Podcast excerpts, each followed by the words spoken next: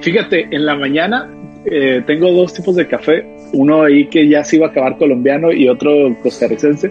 Y me hice uno colombiano porque quedaba muy poquito y no quise mezclar cafés y me quedó así, parecía té de café. tenía mucho que no me quedaba así tan malo el café. Entonces me tuve que volver a hacer uno, por eso llegué tarde también. Ah, tuve que volver a hacer el café un poquito, pero bien, bien, aquí contento de, el café, un rato. El café amerita su, su ritual. Sí, es que ritual de todo. Sí, sí, claro, ese es un ritual del café. A mí me gusta comprar el grano, molerlo. ¿Sabes qué tengo ganas de hacer, Daniel? Tengo ganas de, en Austin se puede conseguir relativamente fácil eh, grano sin tostar.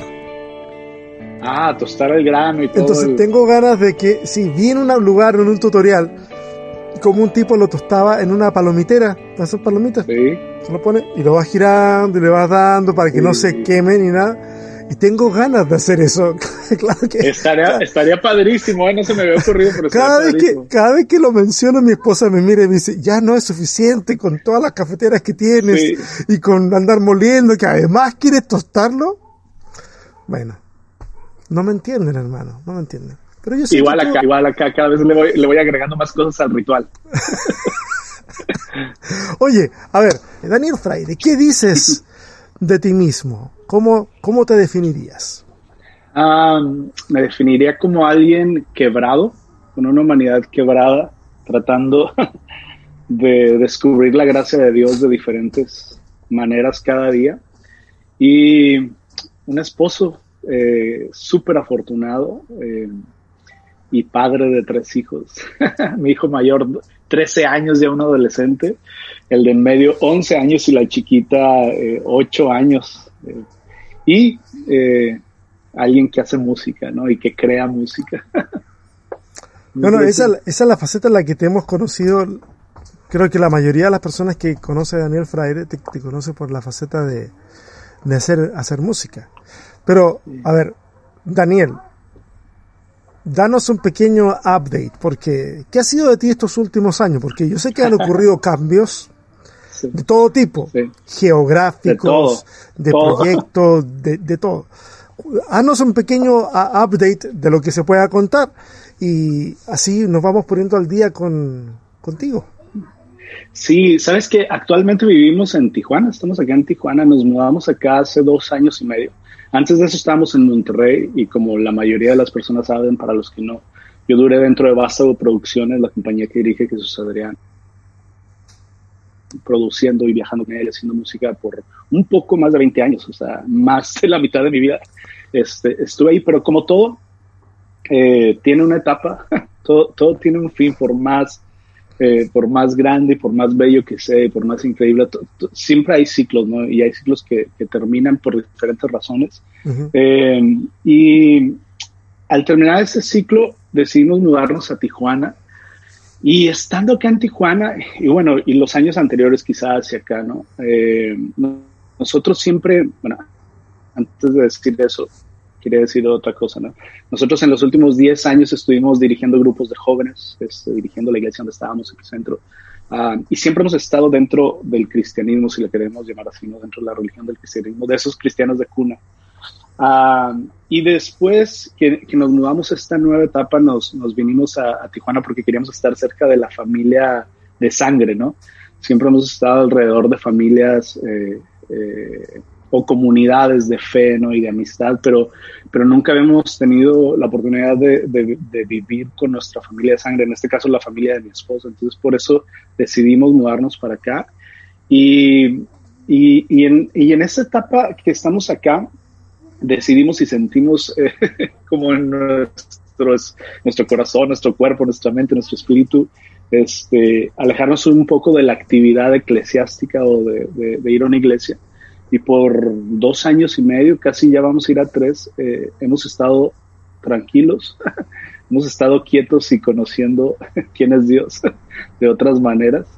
Eh, y acá ha sido un tiempo súper interesante y súper maravilloso en, el hecho de que siento que, que, por mucho tiempo vimos la cruz de frente, eh, por, por, así decirlo, ¿no? O de un mismo ángulo, ya que hemos aprendido a, acercarnos a la cruz eh, desde diferentes ángulos. Y, eso ha sido un tiempo súper bello y que nos ha unido más como familia y que nos ha conectado más con nuestra humanidad quebrada y, con la humanidad también de, otras personas de diferentes maneras.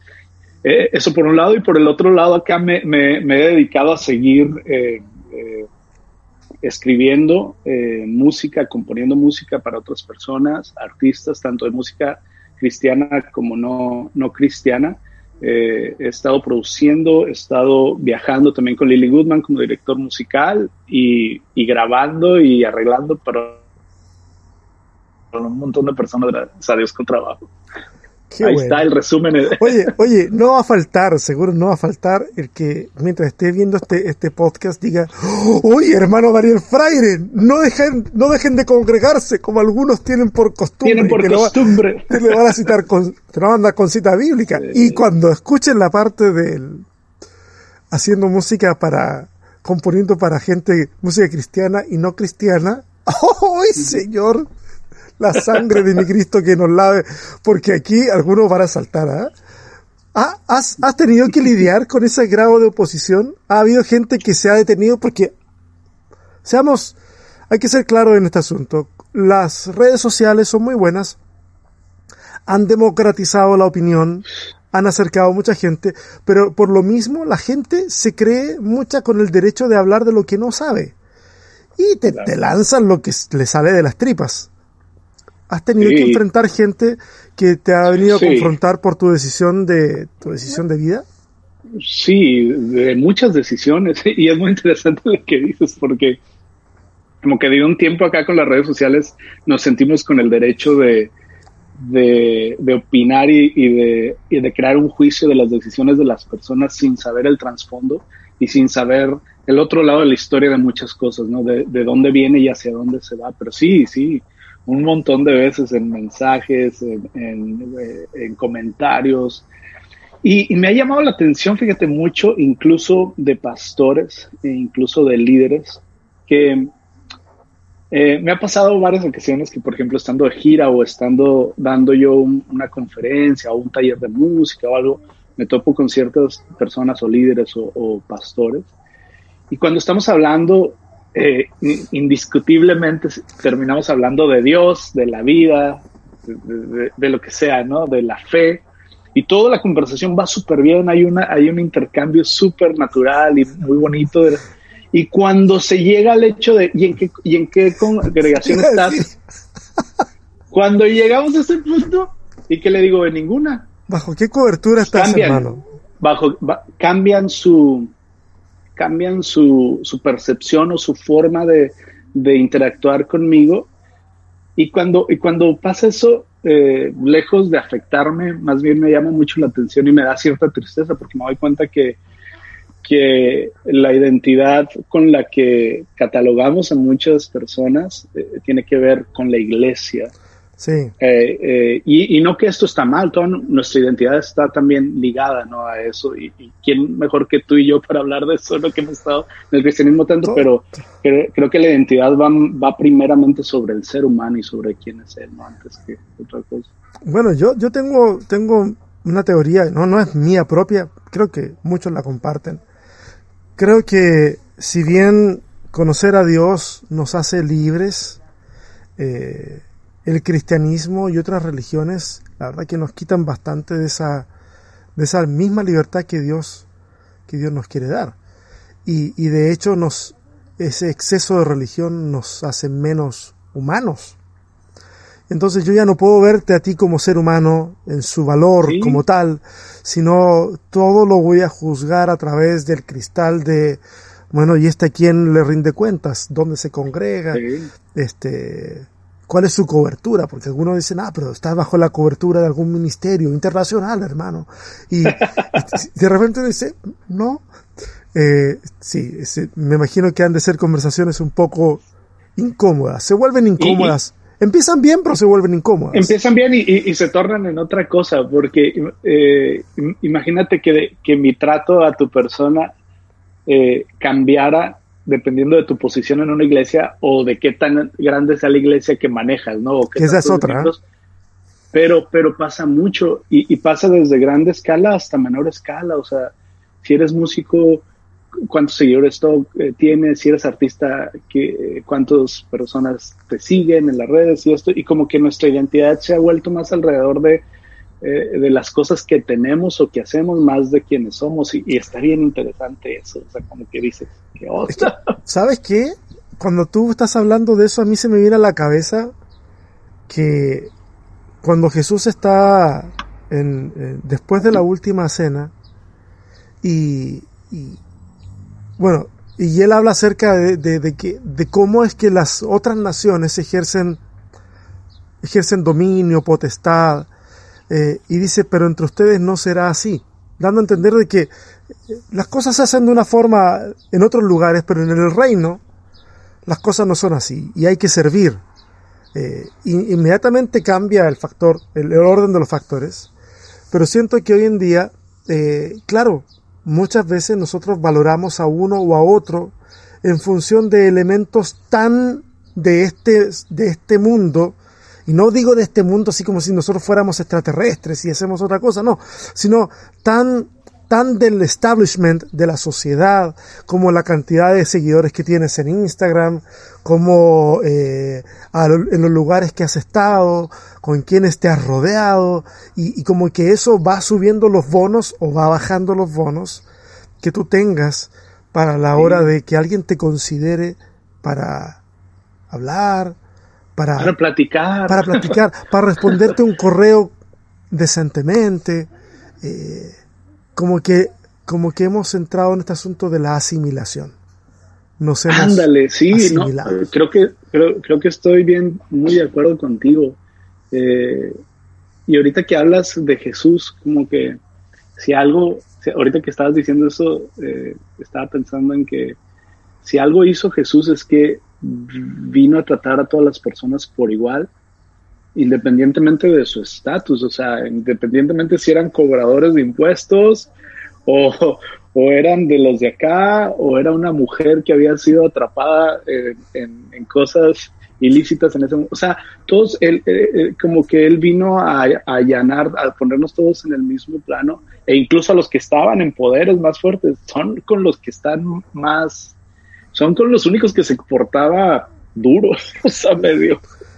Y, como que, como que hoy en día siento que necesitamos recuperar tanto eso. Y sabes que, fíjate, volviendo a tu pregunta que me hacías, de dónde estábamos ahorita, una de las cosas que, que nos ha cambiado este tiempo que estamos como de descanso, de alejados un poco, no si lo quieres ver así, de todo este ritmo eclesiástico, es que como que ahora hemos aprendido a ver más a las personas por quienes son ellos, por, por, el ser humano que son, por la persona que son que por lo que piensan o por lo que están en contra o a favor de, mi religión o de mi fe.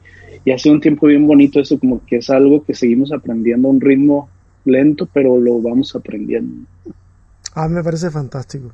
Oye, Daniel, ¿qué fue lo que le, te motivó, bueno, les motivó a Damaris y a ti a, entrarle duro con este proyecto de Fraire? Que a todo, bueno, no puedo, no puedo decir a todos, pero a muchos de nosotros nos tiene muy contentos.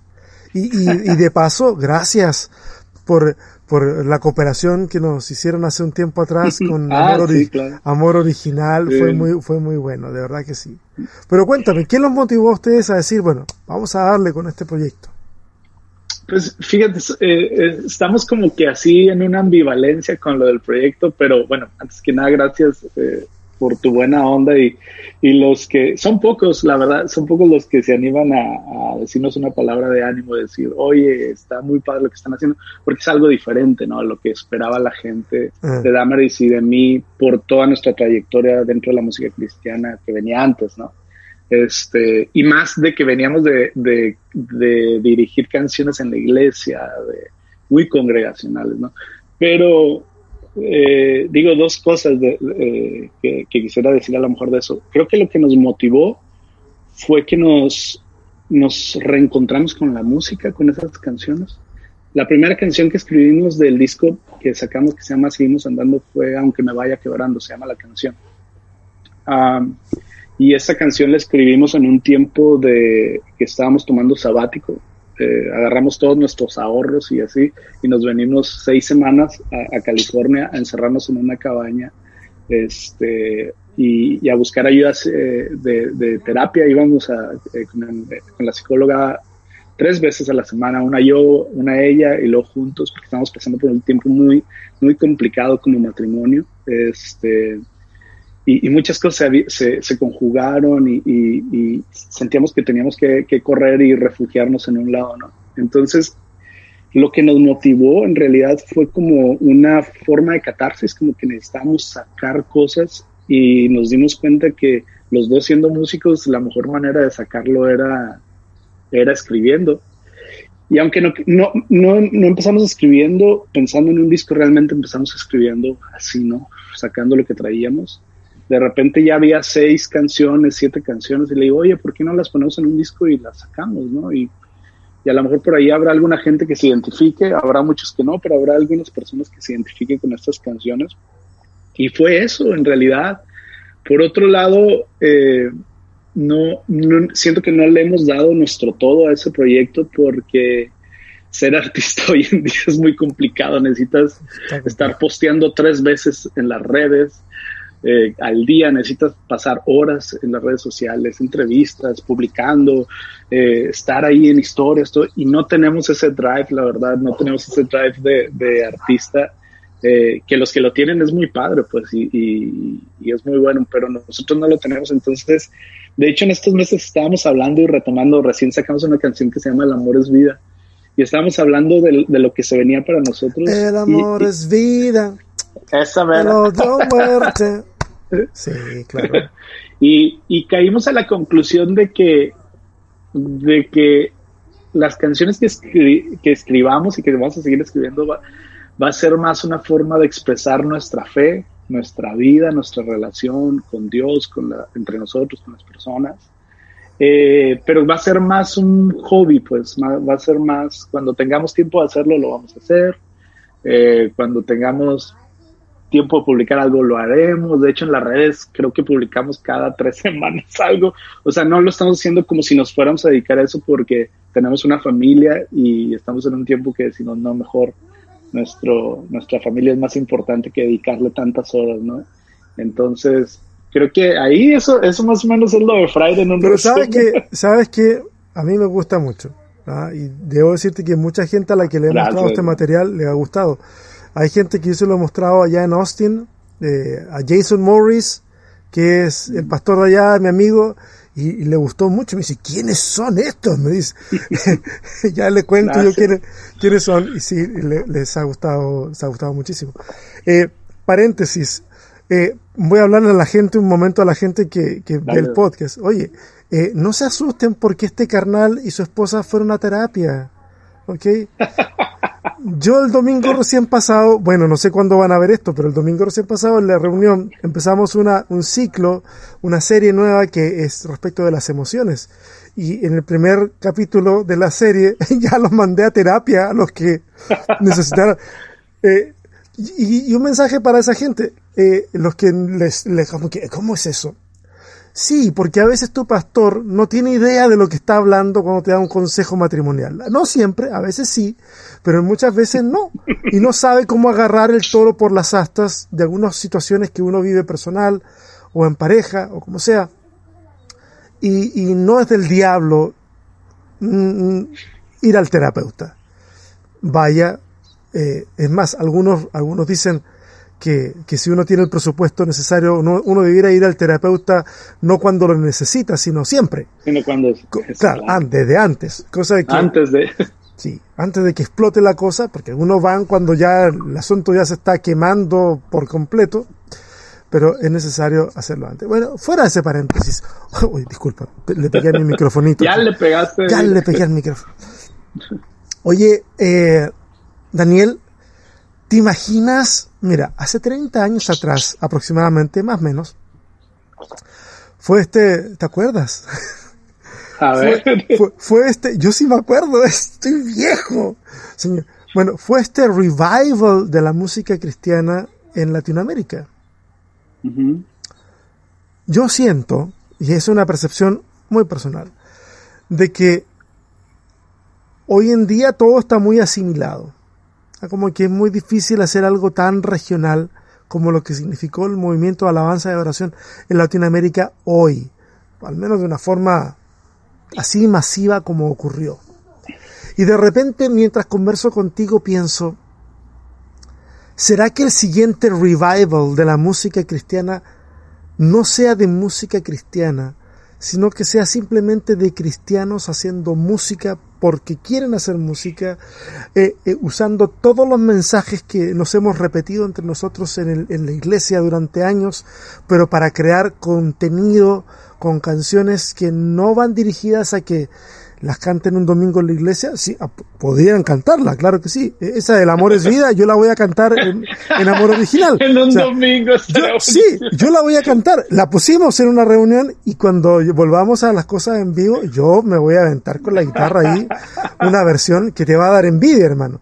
Oye, pero ¿no será que ese revival que estamos, que muchos están esperando, tenga que ver con atreverse de una vez por todas a salir o sacar esos talentos de la iglesia y, ofrecerlos como un regalo a, a la sociedad. No sé, no sé, a lo mejor no estás de acuerdo conmigo, pero ¿qué piensas de esto?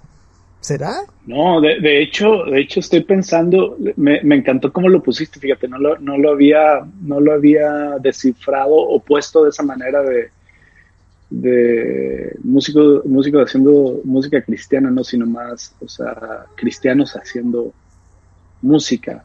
De hecho, eh, una de las, de las críticas más, más, fuertes hacia nuestra música es que, es que, eh, que no es música cristiana y que no es em, eh, música para Dios, porque no mencionamos ni a Jesús, ni la cruz, ni, pero lo mencionamos un montón, nada más que no lo perciben porque estamos acostumbrados a una forma y a un, ya un estilo de escritura, ¿no?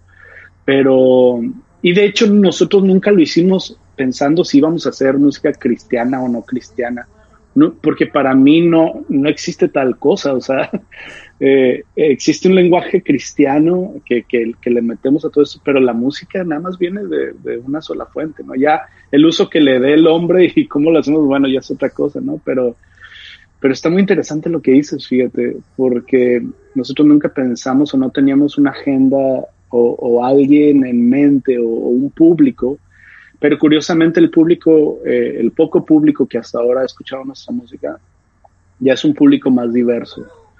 Eh, uno de los mejores regalos que hemos tenido ahora sí como, como artistas, ¿no? como músicos, es recibir comentarios o halagos de nuestra música de tantas personas que no son cristianas, que no van a una iglesia, e incluso artistas seculares que admiramos mucho, y no me gusta usar la palabra seculares, la verdad. Sí, pero se entiende. Por, por distinción, pero no me gusta. Porque son artistas, punto. Pero artistas de música no cristiana que, que, nos han escrito o que han publicado algo en sus redes, ha sido los mejores regalos. Eh, eh, no sé, ingenieros, eh, eh, escritores que no son cristianos, eh, incluso eh, personas homosexuales o lesbianas que nos taguean y, y, lo puedes ver no por su lenguaje, por su, por cómo se describen a sí mismos. Para mí esa y para mi esposa ha sido de los mejores regalos que nos, que nos ha dado el atrevernos a hacer nuestra propia música y encontrar nuestra propia manera de hablar de Dios y de la vida, ¿no? Pero a lo mejor lo que dices sí, sí, sí tienes algo por ahí muy interesante ¿eh? de, lo, de, lo, que dices que, a lo mejor eh, esta nueva etapa o esta nueva ola por ahí van a salir. Y la verdad, como quisiera. Siento que el arte, el arte se ha alejado de la iglesia en un sentido o, o en muchos sentidos porque porque el arte es donde, donde naciera en la iglesia, o sea, con las personas de fe, o sea, cuando, por eso seguimos yendo a visitar catedrales a Europa, de, iglesias por las pinturas, o sea, como que es otro tema, ¿no? Pero, pero sí, sí sería muy, muy interesante que sucediera y que empezara a suceder lo que comentas. Sí, y creo yo que, y aquí yo hago un llamado a, los, a la gente que a lo mejor algún pastor incauto que se encontró con mi podcast y piensa que esto le va a ser de edificación. oye, pero para ellos decirles, oye, eh, ustedes que están en liderazgos, prepárense para poder atender a, gente que en algún momento les diga, saben que está muy chido lo de la música, pero yo quiero hacer música para que se escuche en la radio y yo quiero hacer música para que otra gente tenga otra otra otra otra expresión de lo que significa el amor eh, y, un montón de yo te digo honestamente a mí hay más en proporción son más las canciones no cristianas que, que tocan a mi corazón que las canciones cristianas yo por ejemplo todos los años posteo todos los años reposteo eh, una canción y lo hago con, con mucha intención. Eh, una canción de Phil Collins, bueno, de Genesis en realidad. Jesus, he knows me. Jesus, he knows me. And he knows I'm right. He tenido que explicarles toda la historia del teleevangelismo a mis hijos para que entiendan cuál es mi gusto, cuál es mi gusto por esa canción y el videoclip. Pero, pero esa o True Colors también... Eh, Pero fíjate, ahorita que estás diciendo eso, perdón que te interrumpa, eh, me, me, acordé claramente, obviamente, de, YouTube, que ellos empiezan eh, en la iglesia y sus canciones empiezan a ser rechazadas. Y, y, fíjate lo, lo, lo, lo irónico de, de, toda la situación, que, sus, que empiezan a ser rechazados ellos como banda, con sus letras, con su estilo y lo que sea, se salen de la iglesia, comienzan a hacer su música que ellos querían hacer, se vuelven una de las bandas más históricas de todos los tiempos y luego después toda la música cristiana que seguimos escuchando hoy en día viene del estilo de YouTube.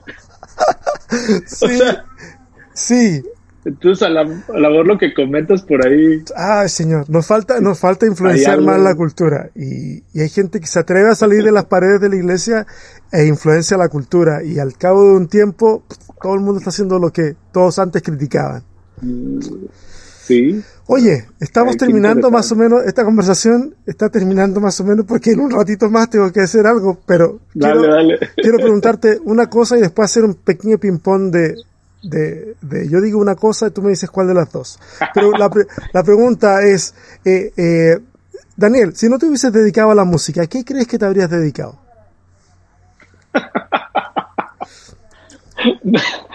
Ay, no. Mira, yo creo que me hubiese... Carnicero, verdulero. Sí, no. Eh, hay dos cosas que yo creo que me hubiera dedicado. Una es ser entrenador de, de algún deporte ser entrenador de algún deporte de, fútbol, de básquetbol, algo, algo. Eh, como que me apasiona mucho eso. O si no me hubiera dedicado a, a, ser, a ser pastor o cura o algo así. Eh, de, de, hecho, en varias ocasiones eh, pensé dejar la música para dedicarme de lleno como a, a trabajar con jóvenes o, o, en una iglesia o algo así. Eh, gracias a Dios no lo hice. sí, de verdad, gracias porque no lo hiciste. Ah, y, y, cada vez me, me convenzo más que la música es, es, es mi vocación y, y, el arte con el cual Dios me dio para expresar. Este, entonces yo creo que a una de esas dos cosas me hubiera dedicado. ¿Tú a qué te hubieras dedicado? ¿Tú a qué te hubieras dedicado si no hubieras sido ¿Sabes qué? Este pastor? experimento, experimento gran placer cuando hago cosas manuales, me relajo mucho. Ah. Y, y, de repente tú has visto estos videos de wood turning, donde sí, Con, con, y de repente digo, estamos saliendo, de repente digo, oh, yo invertiría y haría algo así. No sé, me gustaría eh, eh carpintería o alguna cosa por el estilo. Mi papá fue carpintero. Mi papá fue carpintero, pero a mí no se me da nada la carpintería. No, no, crea, no creas que por mi deseo a mí se me da, ¿no? Tampoco, tampoco es que se me dé, pero como que, como que es como un ejercicio espiritual para mí, hacer algunas cosas con las manos y no sé, e-, experimento cierta satisfacción en eso. Oye, aquí va el ping pong. Yo digo una cosa, digo dos cosas y tú dices con cuál te quedas. Ok. Aquí va. Ah, yo digo con cuál me quedo. Sí, yo, digo dos y tú dices con cuál. Ok. ¿Acústica o eléctrica? Acústica. ¿Jazz o rock? Jazz. ¿Inclusividad o exclusividad? Inclusividad. ¿John MacArthur o Rob Bell? ni siquiera tengo que contestar a esto, Rob Bell. ¿El aire de tu casa o ponle sal a tu limón? Oh, está muy buena. Ponle sal a tu limón porque la primera marcó una etapa y la segunda marcó otra etapa, pero es la más actual. Oye, está muy buena esa, ¿eh? Oye, Está muy buena. y, y lo, lo último, ¿a quién se te ocurre que estaría bueno que yo invitara para, para este, esta sección del podcast? Uy, eh, Pero tú tienes que hacerme, el- pero tienes que hacerme el puente. el Porque- puente, sí. Claro, tienes que hacerme el puente. ¿A quién crees tú que sería bueno? Estoy pensando, ¿eh? Tómate tu tiempo, yo total edito esa parte y la hago así como que no pasó, no Sí. pasó el tiempo. Estoy pensando que...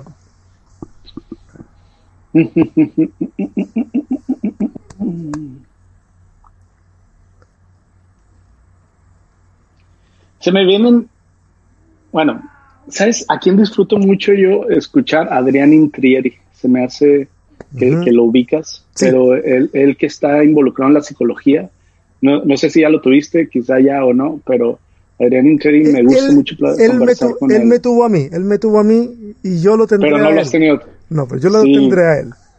y a lo mejor alguien, una, no, no, no, no puedo pensar en un nombre, pero sí puedo pensar en la forma. Un, una mujer que, que estuviera en el arte, pero fuera de la iglesia. Eso. Porque siento que hoy más en día, hoy más que nunca necesitamos la voz de mujeres y de personas fuera que, de la iglesia para que nos hablen de arte y de Dios. Este, no sé quién exactamente, pero me gustaría ver de- eh, eso. De hecho, yo Oye. traigo un proyecto de un podcast que, que a lo mejor hago o no hago, pero cuando pienso en invitados pienso en mujeres, pienso Oye, en pero personas fuera. por favor, si tienes, si se te cruza alguien por la cabeza, Lo voy a hacer. dímelo porque a mí me interesa mucho. De hecho, mira, curioso, en noviembre ya tengo agendada a una egiptóloga española que no es cristiana, una egiptóloga española, vamos a hablar un poquito de fe y de arqueología y qué sé yo, eh, y no es cristiana, y, y esa es la idea, más voces femeninas eh, poniéndolas sobre, sobre- sobre la mesa porque tiene, hay tanta, hay una sensibilidad en, en, Sí. en, en las mujeres que nosotros no tenemos. Y, y de hecho, o sea, ya vamos a terminar, ¿no? Pero así como de, de, las, de las cosas que al final, ¿no? Se, se quedan en, para dejar en el aire y pensar. Yo siento que ho- hoy más que nunca necesitamos escuchar la voz de las mujeres y necesitamos que ellas nos, nos abran esta, este camino o nos muestren este camino a la, a la identidad de Dios femenina. O sea, siento que por tanto tiempo y por tantos siglos eh, nos hemos relacionado a Dios nada más por el lado masculino y paternal, que se nos olvida que también Dios eh, eh, es, es una madre y hay un instinto femenino y maternal que siento que nos hemos perdido mucho de, de Dios por no abordarlo y no acercarnos a Él de ese lado y siento que, que las mujeres ahí nos pueden, nos pueden. Es que nos da miedo, hermano. Nos da miedo. Porque para que el sistema funcione en donde los hombres mandan, pues Dios también tiene que ser hombre. Sí, y por ahí va la cosa. Eh, sí. Querido Daniel, qué placer haber conversado contigo No, hoy. Gracias. Una envidia terrible verte mientras conversamos, tomar y tomar café y volver a tomar y volver a tomar Sí. café. Yo acá tenía un miserable vaso de agua que me lo terminé, me lo terminé antes de conversar la conversación. Pero bueno, ya llegará el momento. No, gracias, gracias, gracias a ti por la invitación. Y disculpa nuevamente, no saben, pero llegué tarde, tarde a la cita. No me gusta llegar tarde, pero te da un buen café y un buen vino cuando nos veamos. Sale. Daniel, amigo, un fuerte abrazo. Y yo me despido de la gente que está escuchando este podcast. Espero que, que este podcast les haya motivado a ver las cosas de una forma diferente. Compártanlo si creen que puede ser de bendición, ayuda a alguien más. Eh, esto es todo por esta semana. Mayéutica.